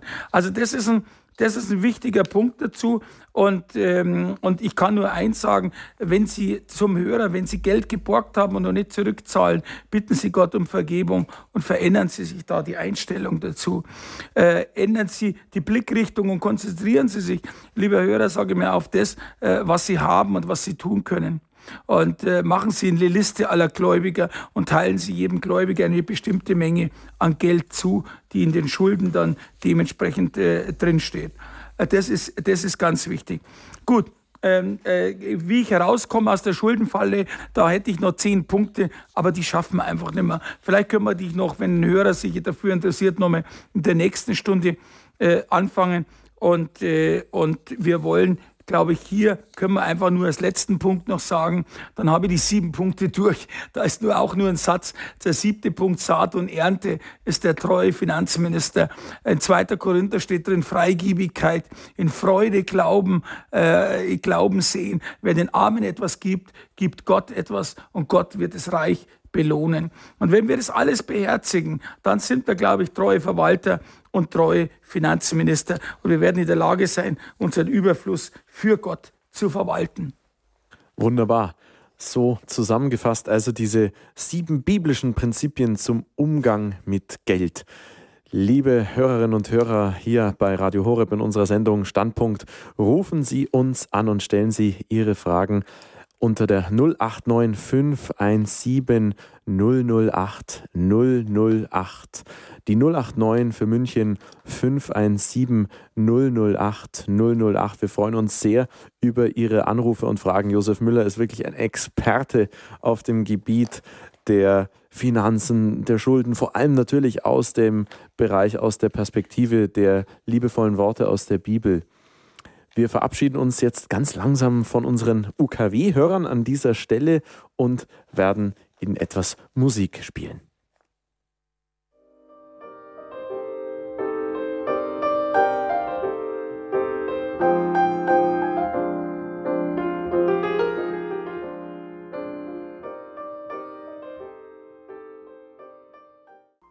Herzlich willkommen zurück, liebe Zuhörerinnen und Zuhörer auf Radio Horeb bei unserer Sendung Standpunkt. Heute zu dem Thema biblischer Umgang mit Finanzen. Unser Gast ist Josef Müller, der bekannte Autor von Ziemlich bester Schurke. Wir haben vor dem Lied über die sieben biblischen Prinzipien zum Umgang mit Geld gesprochen. Besser gesagt, du hast sie uns, Josef, äh, wirklich in aller Schleunigkeit, die die knappe Zeit äh, bietet, dargelegt. Der erste Punkt war eben, erkenne den Geist des Geldes und weise ihn zurück. Was könnte man denn da an Praxis äh, den Menschen noch an die Hand geben? Was heißt denn das? Weil manch einer denkt sich vielleicht, ja, das ist ja schön, aber ich muss doch täglich beziehungsweise jeden Monat, du hast vorhin gesagt, äh, ähm, es bleibt noch so viel Monat und die Kohle ist schon wieder durch, ähm, mitgeben, der sagt, ich muss ja irgendwie auskommen. Wie ist denn da der erste Schritt, dass man sagen kann, mein Herz gehört Gott allein? Als allererstes einmal ist äh, wichtig, dass man analysiert, für was man überhaupt Geld ausgibt. Den wenigsten Menschen, und das muss ich ganz ehrlich sagen, mir auch, äh, ist immer eigentlich klar, für was man jeden Monat auch Geld ausgibt. Das sind, sind manchmal Dinge, das sind Abos, die schon längst gekündigt werden äh, sollten. Es sind Dinge, die schon längst, wo man schon längst rausgehen könnte. Es läuft nur mit da nochmal 10 Euro oder hier oder da. Also erst einmal sich mit einer Finanzaufstellung erst einmal reingehen, das ist mal das Wichtigste. Und dann sich mit den eigenen Ausgaben und den Einnahmen wirklich im Einzelnen zu beschäftigen. Das ist der erste Schritt. Und dann der zweite, ich will da gar nicht auch zu weit ausführen, ähm, ist auch wirklich äh, eben mal die Versuchungen, denen man, äh, denen man täglich so erliegt. Das sind die kleinen Dinge. Manchmal, wenn man in den Supermarkt geht, also ich habe zum Beispiel festgestellt, äh, wenn ich selber einkaufen gehe, dann ist meine Einkaufsrechnung immer höher, als wenn ich jetzt jemand schicke und, und gebe ihm eine Liste dazu. Und das wissen wir, die, die, die, die Supermärkte sind dazu da, dass sie das im Blickfeld haben oder so schnell zu mitnehmen vor der Kasse noch, wenn man warten muss, dass man noch das mitnimmt und das. Und wenn man das zusammen addiert, dann kommt da ganz schön was zusammen. Das können jetzt kleine Supermarktbeträge sein oder es können auch große Versuchungen sein, indem wir genötigt werden, schon wieder ein neues Auto zu kaufen. Ich habe äh, Auto 20 Jahre gefahren und war zufrieden damit und hätte schon seit 15 äh, Jahren ein neues äh, haben können. Also das nur mal so als mit auch als Impuls dazu. Jetzt ist Zeit für Sie und Ihre Fragen, liebe Hörerin. Frau Zeller aus Bonn ist unsere erste, die eine Frage bzw. einen Beitrag hat zu diesem spannenden und hochbrisanten und aktuellen Thema. Noch einmal möchte ich bestätigen, Gott ist treu und gut. Wir haben seit den 70er Jahren wo wir eine Tauferneuerung und ein Liebesversprechen an Jesus gegeben haben, auch ihm unsere Finanzen hingehalten. Wir haben viele Jahre auch in einem Werk mit Taschengeld gelebt und später mit drei Kindern von einem nicht sehr großen Gehalt und haben immer erlebt, da, wo wir uns auf Gott verlassen, hat er uns wirklich treu versorgt. Jetzt sind, ich bin schwer krank und bin Sauerstoffpatientin und mein Mann auch. Wir leben von Erwerbsminderungsrente und wir haben immer genug. Ich kann bestätigen, dass wir niemals Schulden machen mussten, weil der Herr war so treu, dass wir da, wo wir den Zehnten auch vom Taschengeld gegeben haben, von unseren Kindern oder auch von uns, die Kinder haben das sich selber dazu entschlossen, hat der Herr uns mit allem versorgt. Wir haben nie Mangel gehabt. Und ich möchte noch eine Ergänzung vielleicht dazu sagen, Herr Müller. Wir haben erlebt als Ehepaar, wie wichtig es ist, über dieses Thema, es ist ja heikel, ganz offen zu reden und von Anfang an auch immer wieder um Einheit zu ringen im Gespräch und im Gebet, was wir gemeinsam mit dem Geld machen und wo wir den Zehnten, wie wir das mit dem Zehnten machen und wie wir auch Anschaffungen tätigen. Und ich habe gemerkt, dass wenn einer nicht als so gut mit konnte mit der Vorstellung des anderen, dann haben wir es zurückgestellt, weil die Einheit so ein, uns so wichtig war. Und wir haben gemerkt, Gott hat uns immer wieder eins gemacht. Und ich möchte ihm einfach nur einfach nochmal sagen und ähm, auch Gott in dem, in mit meinem Gespräch jetzt sagen und ein Bekenntnis gebe, er ist wirklich ein wunderbarer Gott. Das ist ein ganz, ganz toller Beitrag. Also ich bedanke mich. Mich hat es jetzt selber angerührt, weil das eigentlich auch aus meinem Leben ist. Und ich sehe, und das ist das Schöne, glaube ich, und das, diese, diese, diese, das ist ja ein Schatz, den wir Christen haben. Äh, wenn wir, wenn wir heute auf Ehepaare sehen, wenn wir zusammen, ich war leider damals mit meiner Frau, also wir waren noch nicht, also ich war nicht bei Jesus damals äh, und konnte das nicht genießen. Aber wenn ich heute mit jemandem, selbst mit meiner Mitarbeiterin. Äh, äh, wenn ich heute, wenn die ins Büro kommt, wenn ich mit der Dorothee oder mit jemand anderem bete und dann ist, glaube ich, äh, auch manche Meinungsverschiedenheit einfach verschwunden, weil wir, weil wir, wir machen einen höheren zu unserem Herrn. Und das ist so wichtig und Gott liebt uns. Und, und das ist das Schöne dran, wenn der seine Kinder beten sieht und er will auch, dass wir Frieden untereinander haben. Und darum sagt er auch, geht am Abend nicht ins Bett, wenn er euch noch streitet, klärt es vorher noch untereinander und klärt es mit mir.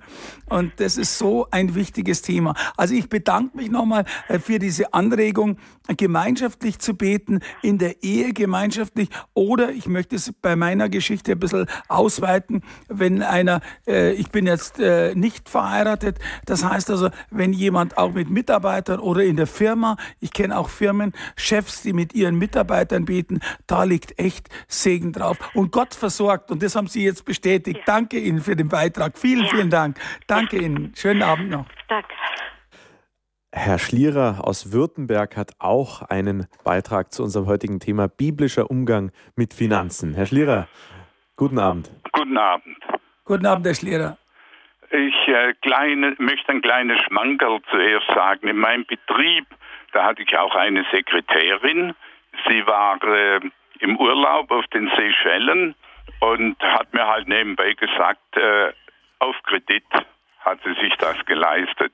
Ich kam auch aus dem Urlaub etwas später mal zurück dann und dann, ja, wo waren Sie denn? Dann sagte ich in der Normandie. Ja, aber das ist doch eine Gegend mit Milchwirtschaft.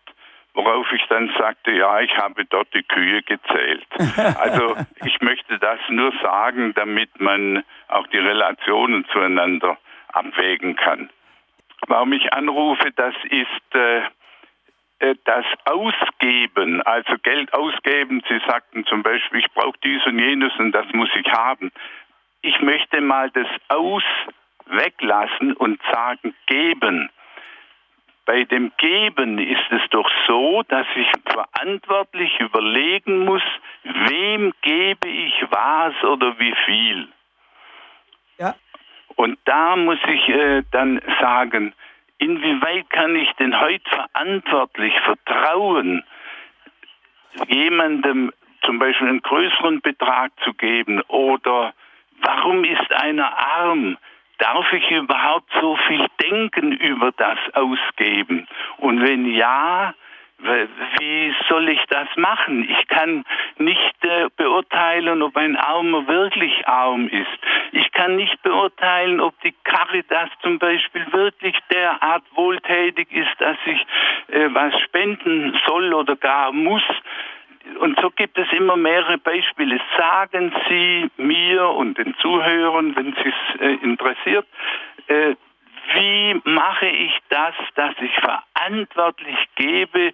Denn heutzutage ist fast nichts transparent und so Kostenzusammenstellungen oder Statistiken und so weiter, Skalen, die da äh, aufgezeigt werden, wie hoch die Ausgaben, die Einnahmen sind, das ist doch alles für mich jedenfalls sehr fragwürdig.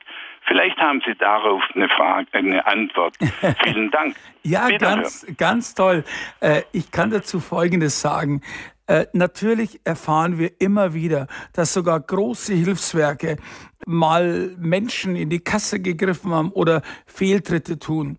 Und ich glaube, das ist auch nicht unsere Aufgabe, dass wir jetzt bis zum letzten Cent, äh, ob in Afrika das und das passiert ist oder vielleicht, ob das Geld dann verwaltet wurde oder genauso wie bei unserer Staatsregierung, ob die jetzt eine Brücke bauen, die kein Mensch braucht die Verantwortung, glaube ich, die können wir nicht. Die Zeit haben wir gar nicht. Selbst wenn wir, selbst wenn, wenn Sie Rentner werden, haben Sie die Zeit nicht dazu. Es geht gar nicht. Äh, und sie würden sich auch nur ärgern darüber, das muss man auch dazu sagen. Äh, ich würde Ihnen Folgendes empfehlen. Es gibt ja so ein sogenanntes Spendensiegel äh, von einer neutralen Organisation, auch in Berlin. Und diese, Unterne diese Organisationen, diese, ich sag mal, diese äh, Leute untersuchen ja auch gerade speziell die Ausgaben, die im Kostenbereich sind. Und manchmal hört man auch, dass die Gelder so weitergegeben werden. Und wenn natürlich ein großer Verwaltungsaufwand dabei ist, dann wissen Sie ja, äh, dass äh, dort wenig ankommt. Aber persönlich machen Sie eine, ich sag's mal auf meiner Art, machen Sie eine locker, okay? So dass Sie nicht unbedingt jetzt hergehen müssen und sagen, oh, habe ich das richtig jetzt eingesetzt oder nicht, sondern versuchen Sie zu prüfen, fragen Sie Gott, fragen Sie Ihr Herz, ob das das Richtige ist. Und manchmal kann der, der Arme, wenn man das so sagt, wer ist bei uns noch arm, aber mal der Hilfsbedürftige an der Ecke, äh, den Sie persönlich kennen oder sehen, der kann manchmal äh, mehr wert sein als eine große Organisation. Oder umgekehrt, wenn es Ihnen am Herz liegt, für Kinder zu spenden. Es gibt eine große Möglichkeit zu spenden. Oder ich will es jetzt mal mit einem Schmunzeln sagen, oder es gibt Radiosender, die christliche äh, Botschaften verbreiten. Da können Sie garantieren drüber, äh, die gibt's morgen auch noch und unterstützen Sie sicherlich zu einem guten Werk. Ich gehöre nicht zu Radio Horeb, darum darf ich das sagen, okay? Aber, aber äh, wie gesagt, ein bisschen locker machen. Äh, wir können es nicht äh, im, im Letzten kontrollieren und, und letztendlich wird es wieder selber auf uns zurückfallen. aber trotzdem danke für die Anregung. Danke sehr. Als nächstes eine Hörerin mit einer Frage. Guten Abend. Guten Abend. Ich wollte eigentlich nur ein kurzes Zeugnis geben und sagen, also äh, seit wir, seit wir den, äh, den Zehnten geben, äh, ist man mehr gesegnet und kommt besser klar. Vorher hatten wir schon mal rote Zahlen am Konto, das haben wir jetzt gar nicht. Und ähm, man kann sogar dann auch mal, wie weil mein Mann jetzt krank ist, ähm, müssen wir für alles einen Handwerker haben. Und das klappt auch, also immer mal. Das, muss ich wirklich sagen, dass es, dass es besser geht. Dass wir immer ein bisschen Geld zur Verfügung haben. Ich meine, wir haben nicht viel, aber das, das reicht uns. Und da können wir den Zehnten abgeben. Nur habe ich eine Frage. Er sagte gerade, der Herr Müller, man soll das der Gemeinde spenden. Äh, jetzt hatte ich das aber, Radio Horeb und ähm, äh, Kirche in Not ist dann mein Favorit. Ja, schauen Sie, dass, äh, wenn ich gleich darauf antworten darf, bevor Sie ja. sich jetzt noch wirklich Sorgen machen, das ist schon in Ordnung. Ich meine, ich, ich sage ja nur, manche sagen, ich habe das nur gemeint, manche fragen, an wen soll ich spenden? Und Ach manche so. sind gar nicht in der Gemeinde organisiert oder wie auch immer. Aber grundsätzlich dient normal, wenn man es biblisch sieht, auch äh, das der Hilfe der Zehnte auch, um diesen pastoralen Dienst zu unterstützen. Und, und wenn das jetzt äh, über Kirche in Not ist, damit unterstützen sie ja genauso äh, den pastoralen Dienst. Und bei Radio Horeb, äh, da lacht der Moderator, sage jetzt mal, der schmunzelt, äh, da ist es natürlich auch so, dass sie ja damit auch äh, ein, ein, ein Werk unterstützen zur Verbreitung der, der Botschaft Gottes. Und das ist schon in in Ordnung. Ich, äh, ich wollte das nur vorher sagen, erklärenderweise, ja. wenn man nicht Ach weiß, äh, an wem man es spenden soll, dann muss ich dazu sagen, dann, dann spendet man das normalerweise eben an pastorale Personen, ob sie es jetzt an eine Organisation äh, spenden. Es wäre nur schlecht, wenn sie es an einen Tierschutzverein gehen würden. Nee, nee, gehen würden. Sie verstehen, was ich meine. Das wäre jetzt nicht direkt äh, diese, der Sinn der Sache. Aber danke für den Beitrag. Ja, danke schön auch. Schönen ja. Abend noch. Auf für Sie auch, ja. Danke, danke sehr, vielen Dank für den Anruf. Und jetzt eine Hörerin aus München mit ihrer Frage. Herzlich willkommen, guten Abend. Äh, guten Abend. Also Ihre Sendung ist wirklich sehr interessant. Jetzt habe ich aber trotzdem ein paar Fragen äh, zu dem äh, Thema Spatzenglauben beziehungsweise Glauben an Gottes Vorsehung. Ich bin allein, bin nicht mehr ganz gesund und äh, es ist doch so, wenn Sie heute als alter Mensch nichts auf der Seite haben, äh, wenn Sie mal irgendwo äh, bessere Medikamente brauchen oder wenn Sie ein Krankenhaus machen und äh, müssen und so weiter und haben nichts auf der Seite, dann sind Sie ja erst recht verratzt sozusagen. Äh, in gewissen äh, Notlagen muss man doch etwas gespart haben und auf der Seite haben, dass man nicht auf andere angewiesen ist. Und es gibt doch das Sprichwort, hilf dir selbst, dann hilft dir Gott. Ja, darf ich dazu gleich was sagen? Also äh, ich, ich finde, ohne Ihnen jetzt widersprechen zu wollen, im ersten Teil, also im ersten Teil haben Sie vollkommen recht. Das ist jetzt äh, in dieser Kurzzusammenfassung auch gar nicht zur Sprache gekommen, einfach wegen der Zeit. Natürlich will ich nicht sagen, dass Sie nichts auf die Kante legen sollen, dass Sie nicht vorsorgen sollen. Es geht jetzt nur, ich habe das mal in einem Satz äh, während meinem Vortrag gesagt, dass es um besondere, äh, um mehr zurücklegen als notwendig ist. Es gibt Leute, die haben, das, da meine ich jetzt nicht Sie, aber Sie können verstehen, die haben äh, so und so viele Wohnungen, die haben so und so viel zurückgelegt und, und viele Reserven, das können nicht die Kinder ausgeben und gar nichts. Damit meinte ich nicht also so einfache Rücklagen und Gespartes. Und in Ihrer Situation, ich kenne das, weil ich das selber erlebt habe in den letzten Jahren, wo ich gar nichts hatte, da hat es auch manchmal wirklich für Medikamente kaum gereicht. Und ich brauche ja als Querschnittgelähmter auch manche Dinge, die die Kasse leider nicht bezahlt. Aber trotzdem, ich will Ihnen immer wieder sagen, ich habe gebetet, ich habe mit Gott gesprochen und habe gesagt, äh, äh, ich brauche das Ding. Und es war immer wieder da. Aber ich kann mir Ihre Situation komplett vorstellen. Und der letzte Spruch, den Sie gesagt haben, hilft dir Gott, dann hilft dir selbst oder so, äh, oder dann hilft dir Gott, äh, de, den Spruch sollten Sie sich vielleicht nochmal aufschreiben und mal überlegen, was, was, das ist einer der, äh, Entschuldigung, ist meine Meinung, einer der schlimmsten Sätze, die man sich sagen kann. Weil es würde ja sagen, brauche Gott nicht, ich mache ja alles selber. Das würde den ganzen Glauben irgendwie in Frage stellen. Vielleicht drehen Sie es mal um und bringen das mal im Gespräch und im Gebet vor Gott. Ich glaube, er wird Ihnen dann das Gegenteil zeigen. Übergeben Sie es ihm. Aber es ist nicht toll, dass Sie das gesagt haben, weil es so wichtig ist, weil manche Menschen denken ähnlich so. Und ich kann mich so reinfühlen, ist Sie.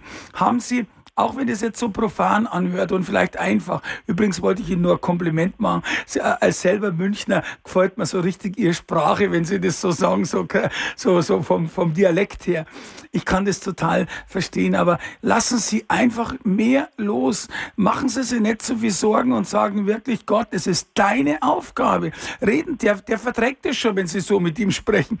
Du hast es gesagt, nageln Sie ihn ruhig mal fest dran. Wir sind nicht nur da, dass wir äh, jetzt alleine sagen, wir beten nicht an Gott, sondern wir, wir können ihn auch ansprechen auf die Bibelstellen. Und ich bin gespannt, was er Ihnen da sagen will. Und hören Sie zu, äh, sagen Sie nicht nur fordern, sondern Gebet. Es ist auch ein Tipp, ich habe denselben Fehler gemacht, ich habe den Gott, unseren Gott zugelabert und habe ihn gar nicht reden lassen. Hören Sie mal, was Gott sagt drauf. Und ich glaube, er wird Sie ansehen als liebende Tochter und wird Ihnen ein paar Dinge zeigen, äh, wie Sie das äh, handeln können, okay? Vielen Dank. Gerne, vielen Dank für Ihren Beitrag. Schönen Abend noch. Danke gleichfalls. Als nächstes haben wir Herrn Latterer. Guten Abend. Ich habe es gefreut, dass ich Ihre lebendigen Ausführungen gehört habe. Ich habe sie ja schon länger verfolgt. Und mein Ding ist mal, im heiligen Bruder Klaus wird zugesagt, wie der Wohlstand auf Erden wächst, soll doch der Wohlstand im Himmel wachsen. Was mir etwas Sorge macht auch in den einzelnen Pfarreien, dass das Sonntagsopfer schon sehr mager ist und so weiter. Zum Teil trauen sie die Pfarrer nicht zu betteln und zum anderen auch die Kirchenverwaltungen, obwohl sie schier nicht ums Rädler kommen. Und wie können wir denen bewegen, dass sie vielleicht doch sagen, Mensch, die eigene Pfarrei hat halt auch einen bestimmten Anteil von mir und vielleicht persönlich eine Frage auch, wenn man Kindern hilft und so weiter, wenn sie eine Existenz aufbauen, äh, man meint, man gibt es im Guten aber es ist vielleicht, dass es ihn auch durch daneben treffen, gerade jetzt im Einzelhandelbereich, wo einfach durch der Konkurrenzkampf sehr groß ist und vielleicht die jungen Leute sie überfordern und meinen, sie machen es richtig und nach einem Jahr, zwei doch feststellen, oh das war doch nichts. Ich danke Ihnen und wünsche Ihnen weiterhin alles Gute und danke, dass wir Sie heute wieder hören durften im Radio Horeb. Ja, danke, Herr Natterer. Übrigens, das Kompliment kann ich Ihnen zurückgeben. Ich kenne Sie schon seit zehn Jahren und wie ich in der Zeit, in meiner schlimmsten Zeit im Gefängnis war, da habe ich Sie auch schon gehört, Herr Natterer. Das finde ich, das ich so toll und Ihre Stimme ist mir nicht unbekannt, wahrscheinlich wie allen äh, Radio-Hörern. Also, ganz kurz zur ersten Sache, und zwar das mit der Pfarrei. Es hängt natürlich immer von äh, persönlich von jedem einzelnen Pfarrer äh, ab, wie er das ich sag mal locker äh, rüberbringt, äh, seinen Schafen oder, oder den Schafen Gottes. Wenn ich heute äh, zu den Leuten spreche, dann muss ich eigentlich schon sagen, äh, dann ist es manchmal gut, es mit Witz, vielleicht Humor und auch mit ein bisschen, schon ein bisschen Nachdruck zu sagen, weil, wissen Sie, äh, wenn, wenn Sie heute in Ihre Pfarrei gehen oder Ihre Gemeinde gehen, dann heißt es ja schon, das Wort Gemeinde ist ja schon eine Gemeinschaft. Und da kann es ja nicht sein, äh, ich sehe das ab und zu, dass einfach die Körbe durchgehen und die gehen so durch, als würden sie einen, einen Brief weitergeben, keiner wirft was rein. Und ich glaube, es ist eine, auch eine Verantwortung der Geistlichen und auch der Pfarrer, das den jeweiligen Pfarreimitgliedern begreiflich zu machen, allerdings in Liebe und in Verständnis. Und wenn ich heute sage, schaut mal her, mein Kopierer bricht zusammen und, und da ist das und jenes und der Kinderdienst, da fällt schon fast was runter. Ich glaube, man kann das schon rüber vermitteln. Und wenn es einer nicht kann, ich glaube, der kennt einen Kollegen, der ihm da einen Tipp geben kann. Also das hängt jeweils äh, an den einzelnen, äh, äh ich sag mal wirklich an den einzelnen äh, Priestern und, und Pfarrern ab. Der eine kann das halt und der eine traut sich halt nicht. Und da sollte, glaube ich, doch ein bisschen Hilfe äh, oder vielleicht, ich sage mal, einen Ratschlag in, in, in, in, Anspruch nehmen. Und die zweite Sache, Geld an Kinder oder an jemand zu geben, die es dann vielleicht auf den Kopf hauen oder es geht äh, in die Brüche. Ja, das ist eine schwierige Geschichte. Herr Natterer, äh, unter allen anderen Zuhörern, äh, da ist eigentlich Ihre Vaterschaft gefragt. Also wenn Sie Vater sind, mal, checken Sie es, wie Sie es als Vater prüfen würden. Sie können auch nicht mehr als prüfen, wenn Sie die Konjunktur wendet und, und, und der, der hat eine Misswirtschaft oder der hat einen schlechten Partner mit drinnen, wie auch immer dann, dann sind sie davon nicht gefeit. Ich kann nur etwas sagen. Ich kann den Menschen nur, auch Ihnen oder jeden Betroffenen, wenn es so in dem Fall ist, ein bisschen genauer hinschauen, nicht einfach die, den, die Bitte des Sohnes so mal blind nehmen. Wenn der Sohn bittet, dann bekommt er, sondern holen Sie sich vielleicht einen Fachmann mit dazu, sprechen Sie vielleicht mit dem Steuerberater, der dieses Geschäft betreut oder, oder, oder schauen Sie mehr Informationen zu haben und dann urteilen Sie nach einem gesunden Menschenverstand und äh,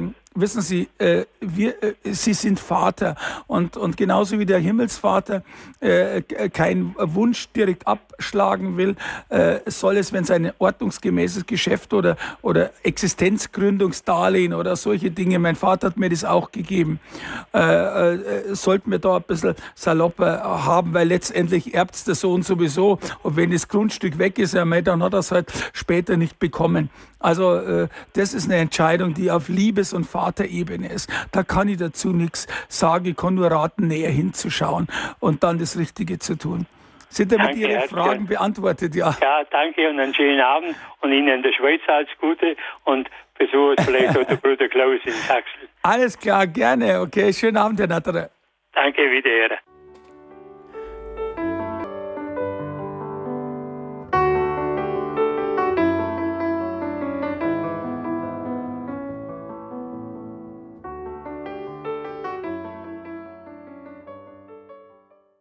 So, jetzt meldet sich der Herr Müller noch mal am Schluss äh, zu Wort und dankt erst einmal allen Zuhörern, die sich heute meine Zusammenfassung eben der biblischen Umgang mit Finanzen angehört haben, sind vielleicht nicht alle zu Wort gekommen, aber wir haben noch eine Dame, die uns irgendwie aus der Leitung gefallen ist und die hatte irgendwie eine Abhängigkeit von ihrem Rechtsanwalt äh, bezüglich irgendwelcher Wertpapiere. Die möchte sich einfach nur melden, beziehungsweise möchte sich über, auch über meine Homepage melden, weil es da auch um eine rechtliche Frage geht.